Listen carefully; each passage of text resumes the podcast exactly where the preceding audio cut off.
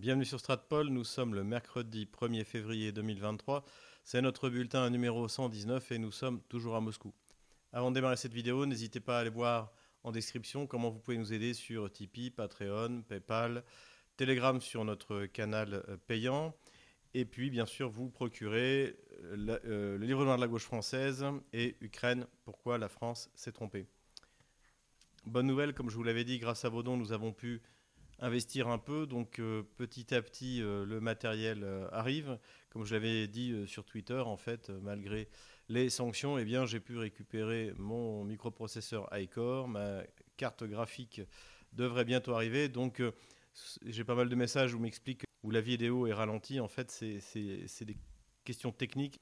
Et là, en matière de vidéo, on s'est donné les moyens d'avoir une voiture de course. Bonne nouvelle également, on est en train de refonder le site, donc on a désormais un webmaster à temps complet et surtout les vidéos, donc euh, que ce soit les vidéos de Stratpol ou les vidéos du Grand Échiquier sur Russia Today seront mises euh, en lecture sur ce, sur ce serveur.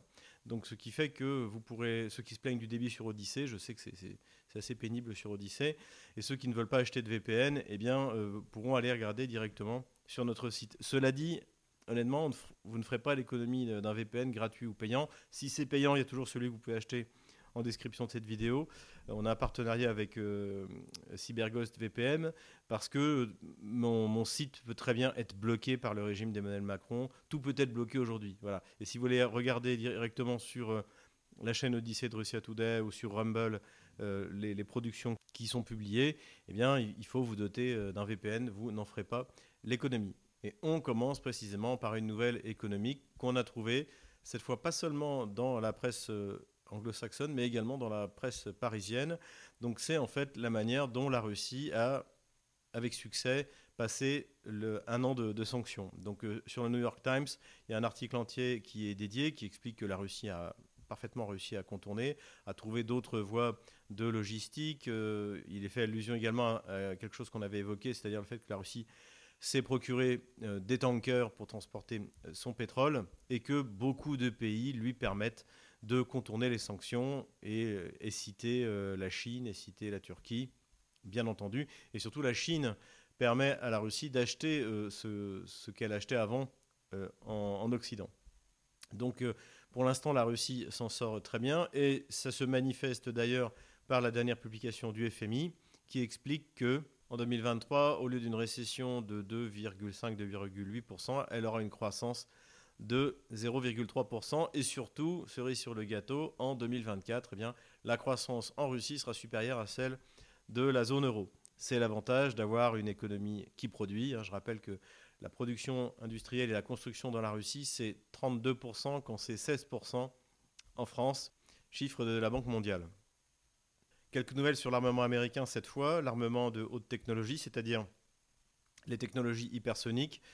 Les Américains ont réussi une nouvelle fois, c'est-à-dire c'est le troisième essai en un an et demi, ont réussi un tir hypersonique, donc qui leur a permis d'atteindre 6100 km/h, c'est-à-dire à peu près Mach 5 sur un peu moins de 500 km. Je l'ai déjà dit, l'hypersonique est un des objectifs euh, prioritaires pour Washington, qui est largement dépassé. On estime que les Russes sont entre 10 euh, et 15 ans d'avance sur euh, les, Américains et les Chinois.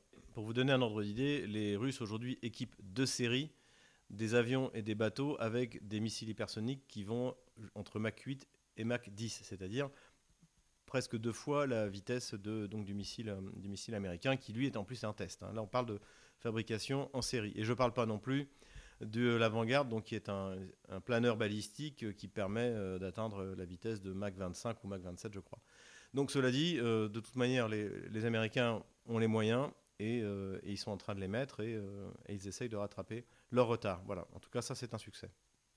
Parlons un peu de la Pologne. Maintenant, j'ai publié plusieurs vidéos sur ce qui est en fait pour l'Europe et notamment pour la France le problème polonais.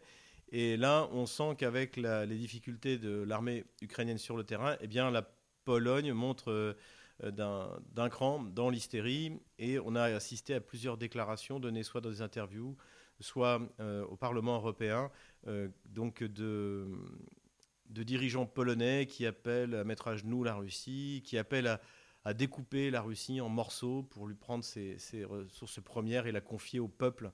Donc, soi-disant, les, les, ressources n'appartiennent pas aux Russes, mais à différents peuples dans la Russie. Donc, il faut découper la Russie pour pouvoir lui voler ses ressources. Alors, ce qui est intéressant, c'est que ce n'est pas un projet nouveau, en fait. Ça, s'appelle le prométhéisme. C'est un projet qui avait été mis en place, sans succès d'ailleurs, par euh, les, Polonais, par le général Piłsudski, après le retour à l'indépendance de, de, la Pologne. Donc, il consistait effectivement à essayer d'utiliser euh, cette mosaïque de peuples hein, qui, compose, euh, qui compose la Russie. Alors la Russie, c'est majoritairement hein, euh, des, Slaves orthodoxes, mais il y a également des, des, peuples comme les Tchétchènes, les Dagestanais. Alors à l'intérieur des Dagestanais, il y a aussi beaucoup de subdivisions, hein, c'est pas vraiment une, une ethnie, et également des Kabardes, des, de, de, tout ce que vous voulez. Et donc ces, ces, populations donc, devaient être utilisées par les Polonais pour en fait disloquer euh, l'Empire russe. Et aujourd'hui, on revoit apparaître euh, ces anciennes lubies, non seulement chez les Polonais, mais on le voit chez quelqu'un comme Bruno Tertrais.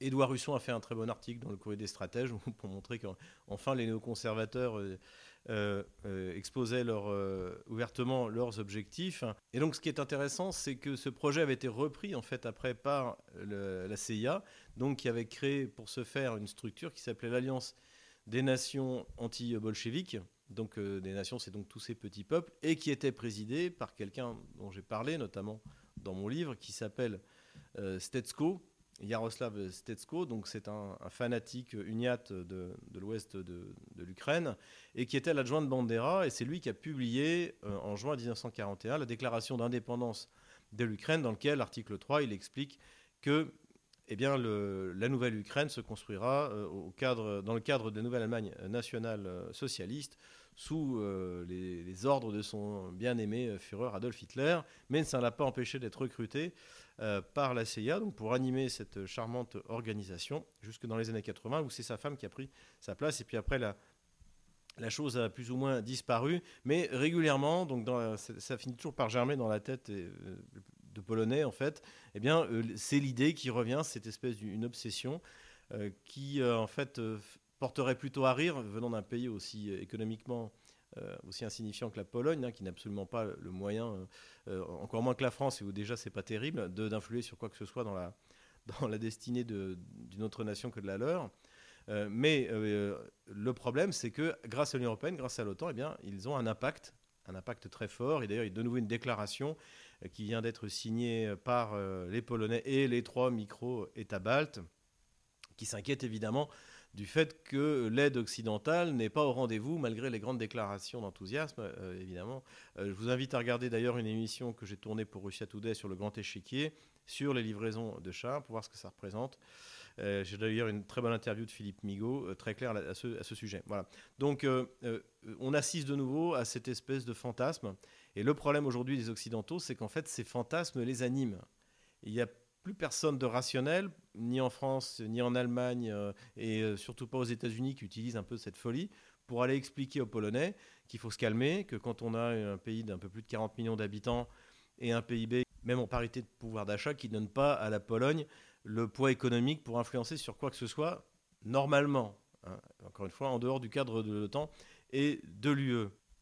Il faut rappeler aussi que la croissance en Pologne, c'est l'argent qui est volé aux contribuables français allemands, italiens, euh, tous les donateurs en fait euh, euh, créditeurs de, l'Union européenne, donc qui est volé par l'Union européenne pour être donné à la Pologne, pour qu'elle puisse continuer ces entreprises qui sont en train, paradoxalement, de détruire l'économie européenne. Et, étant donné le niveau de, folie aujourd'hui des, élites polonaises, en fait, je, je pense qu'ils ne se rendent même pas compte qu'ils sont en train de détruire l'économie des pays qui les financent depuis 20 ans. Donc on en est à ce niveau-là de, folie. Voilà donc côté russe, ça fait plutôt rire euh, qu'autre chose. De toute manière, les Russes estiment parfaitement le niveau de la puissance polonaise et c'est pas ça qui les inquiète. Euh, ce qui les préoccupe plutôt, c'est euh, encore une fois la relation avec les États-Unis, puisque in fine, ce sont eux qui commandent.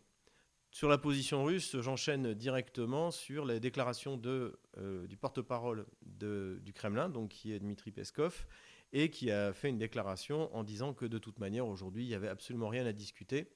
Et que, en gros, ce qui va se passer, c'est. Euh, euh, je vous renvoie également sur l'émission Le Grand Échiquier où j'interviewe Slobodan Despot et qui explique que de toute manière, dans la mesure où la signature la parole des leaders occidentaux ne vaut rien, promesse de ne pas étendre signature de la vente des Mistral, signature du plan de sortie de crise le 21 février 2014 de, de Maïdan, signature des accords de Minsk, dont maintenant Hollande, Merkel, Poroshenko ont encore redonné une interview où il dit qu'en fait, c'était, juste l'idée, c'était pas d'appliquer les accords, mais c'était de gagner du temps pour pour se préparer à faire la guerre contre la Russie. Donc, ça veut dire que la Russie devra finir cette guerre avec une telle position de force qu'en fait, elle impose, un peu comme les, Alliés ont imposé à l'Allemagne en 1918, euh, des conditions extrêmement sévères, et notamment eh l'interdiction d'avoir une, armée, hein, 100 euh, 000 hommes qui seront à la fois une police, une garde nationale, pas de véhicules blindés, pas d'aviation sauf pour du contrôle aérien. C'est ce que devra imposer la Russie à ceux qui restera du reste de l'Ukraine. Pour en finir avec la Pologne, eh je vous renvoie à un article très intéressant de Strategica, qui est signé Lucien Cerise, et euh, qui explique qu'en fait, le président Duda, donc de la Pologne, donc qui est censé être un conservateur, a refusé de signer une loi qui devait interdire euh, euh, le démarchage LGBT dans les écoles en Pologne. Puisqu'en fait, il y a des villes euh, gauchistes en Pologne, comme, comme, Varsovie par exemple, où les LGBT ont, ont, pignon sur rue, et ils peuvent aller dans les écoles pour communiquer sur, sur leur mouvement. Voilà. Eh bien, euh, ça, ça devait être interdit par une loi qui avait été validée par, euh, le, le, Parlement euh, polonais. Eh bien, Duda ne l'a pas signé. Et évidemment, derrière ça, il y a le fait qu'il vaut mieux sacrifier ses idées conservatrices pour suivre les idées néoconservatrices de Washington et essayer d'appliquer ce plan complètement anachronique et débile que je viens de vous décrire, hein, c'est-à-dire le prométhéisme. Quelques mots sur la situation en Ukraine kievienne. On l'a dit, la chasse à l'homme continue. Donc les, réseaux sociaux sont littéralement inondés de vidéos on voit des, jeunes, j'allais dire des jeunes gens, mais pas forcément des jeunes, de, tous âges, hein, y compris euh, du mien, une cinquantaine d'années, qui sont kidnappés pour être envoyés au front sans qu'on leur donne euh, le choix. Donc ça, évidemment, ça montre l'état catastrophique de l'armée ukrainienne qui est littéralement saignée par euh, les forces russes, par l'artillerie russe tout le long du front. Et comme on l'avait expliqué la dernière fois, eh bien, les Occidentaux, les, les gamelins de plateau comme Dourakovlev, euh, comme euh, je sais Goya, eh bien, continuent à nous expliquer que oui, mais les Russes en ont encore plus. Hein, J'en avais déjà parlé la dernière fois. Et c'est pareil, systématiquement, quand on, ne peut plus nous cacher les pertes ukrainiennes, donc, et on nous donne des chiffres sur les pertes russes qui sont complètement idiots, puisque ça veut dire qu'il y aurait quasiment plus d'armées russes. Mais le fait est que, évidemment, qu'au sein des états-majors, euh, au sein des responsables politiques, on sait la situation exacte de l'armée ukrainienne sur le terrain. Et sur Stratpol aussi, on les connaît.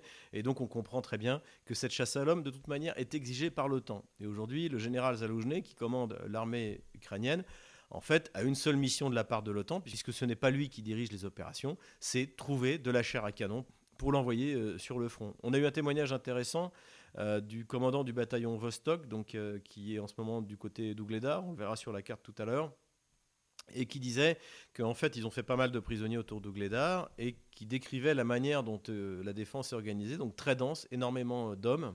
Et donc ceux qui ont été interrogés expliquaient qu'ils sont arrivés à peu près du niveau d'une compagnie, une centaine d'hommes, et que là en fait ce ne sont plus les chefs qui les commandent, mais des militaires qu'ils ne connaissent pas.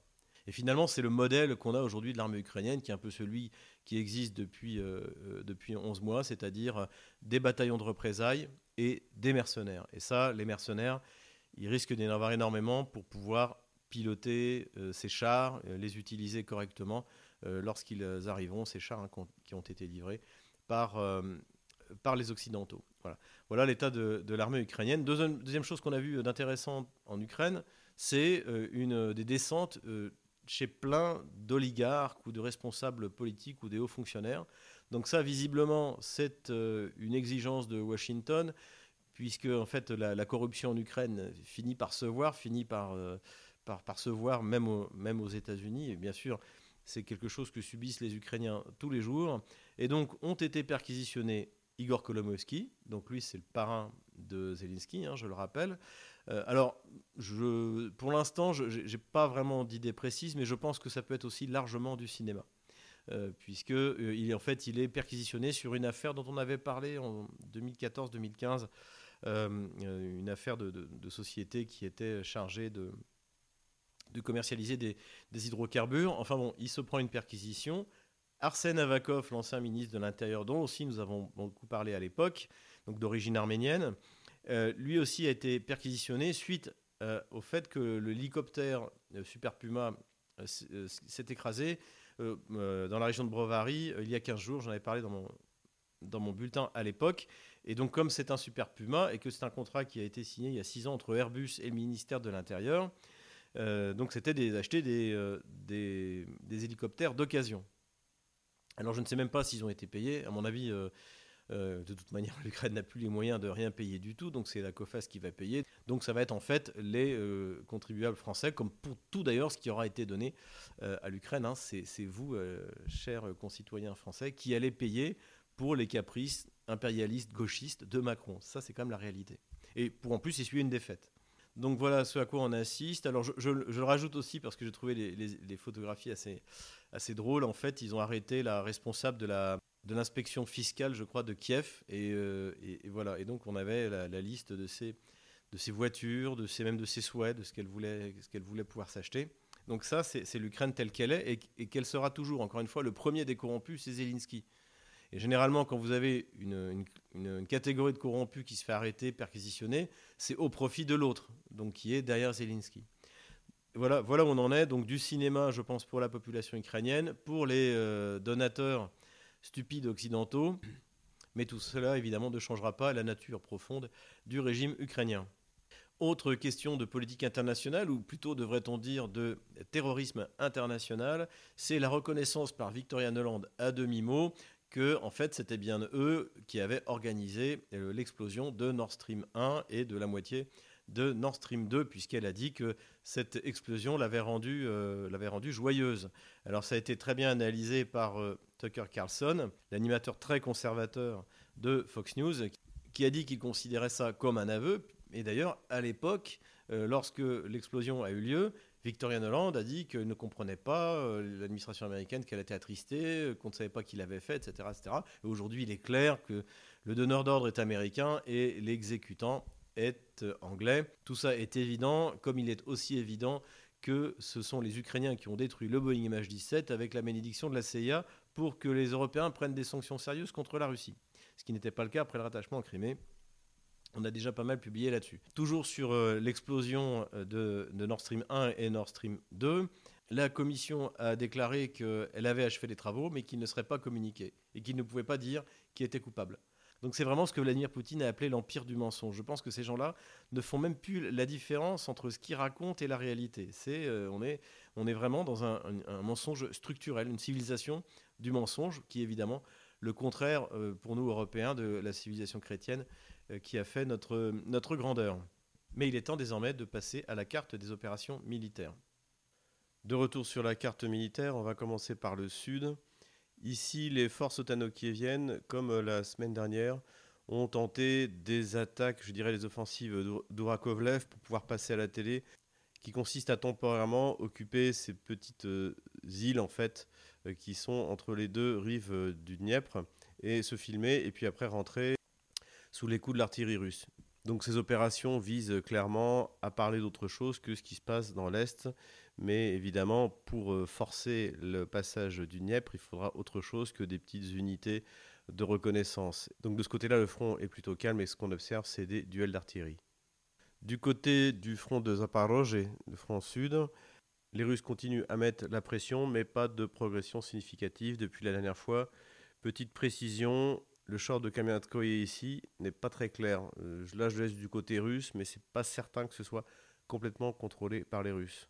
On continue. Ici, les combats sont très intenses au niveau d'Ougledar et les euh, Russes euh, sont en phase d'encercler en fait cette localité. Donc c'est assez compliqué parce que Ougledar est en hauteur et il y a des immeubles assez hauts, ce qui fait que eh bien, les, forces otaniennes ont euh, un avantage euh, clé. Mais cela dit, pour l'instant, la progression euh, continue.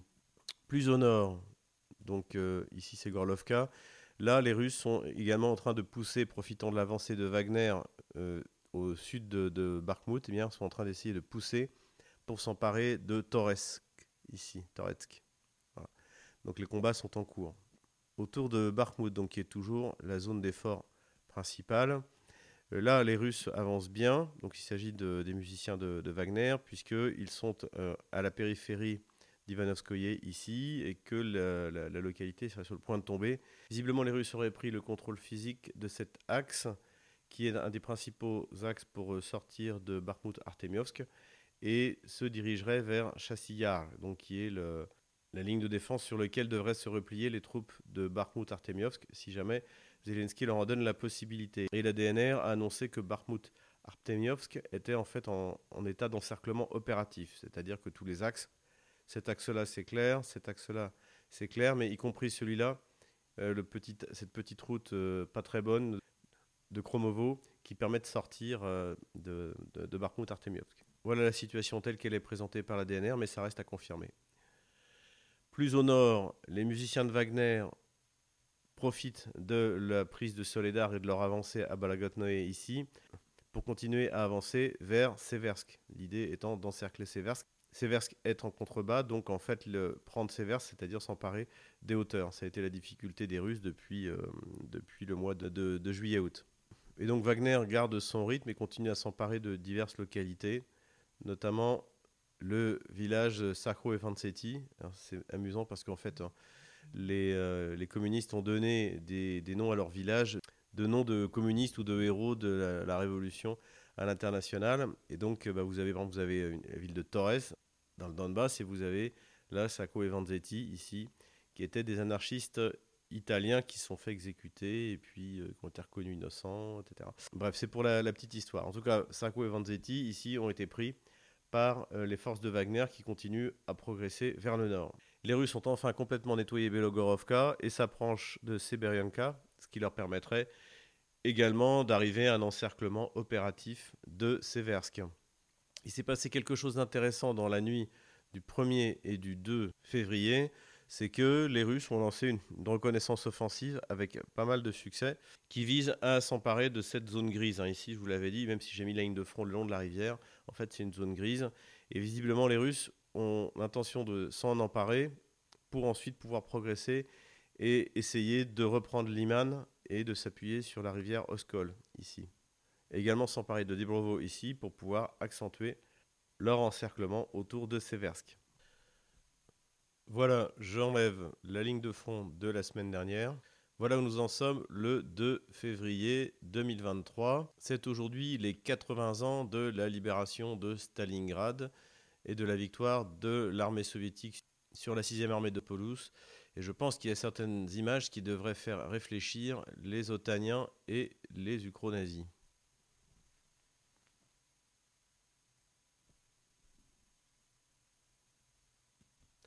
Voilà, c'est tout pour aujourd'hui. N'hésitez pas, encore une fois, à venir nous aider en description de ces vidéos. Regardez comment vous pouvez le faire. Il y aura dans les jours qui viennent, peut-être début de la semaine prochaine, une conférence pour les Patreon, Tipeee, PayPal, euh, euh, Telegram. Donc euh, je vous enverrai le lien, comme d'habitude, par messagerie confidentielle. Merci encore à tous nos amis francophones, que ce soit sur le continent européen, sur le continent africain ou nord-américain avec les Québécois. Merci à tous ceux qui reprennent nos vidéos et qui les publient. C'est comme ça qu'on arrive à vaincre la censure. C'est comme ça qu'on est à 250 000 en moyenne vues rien que sur cette euh, vidéo, sur ce bulletin par semaine. Voilà, c'est grâce à vous. Profitez-en, reprenez-la et republiez-la.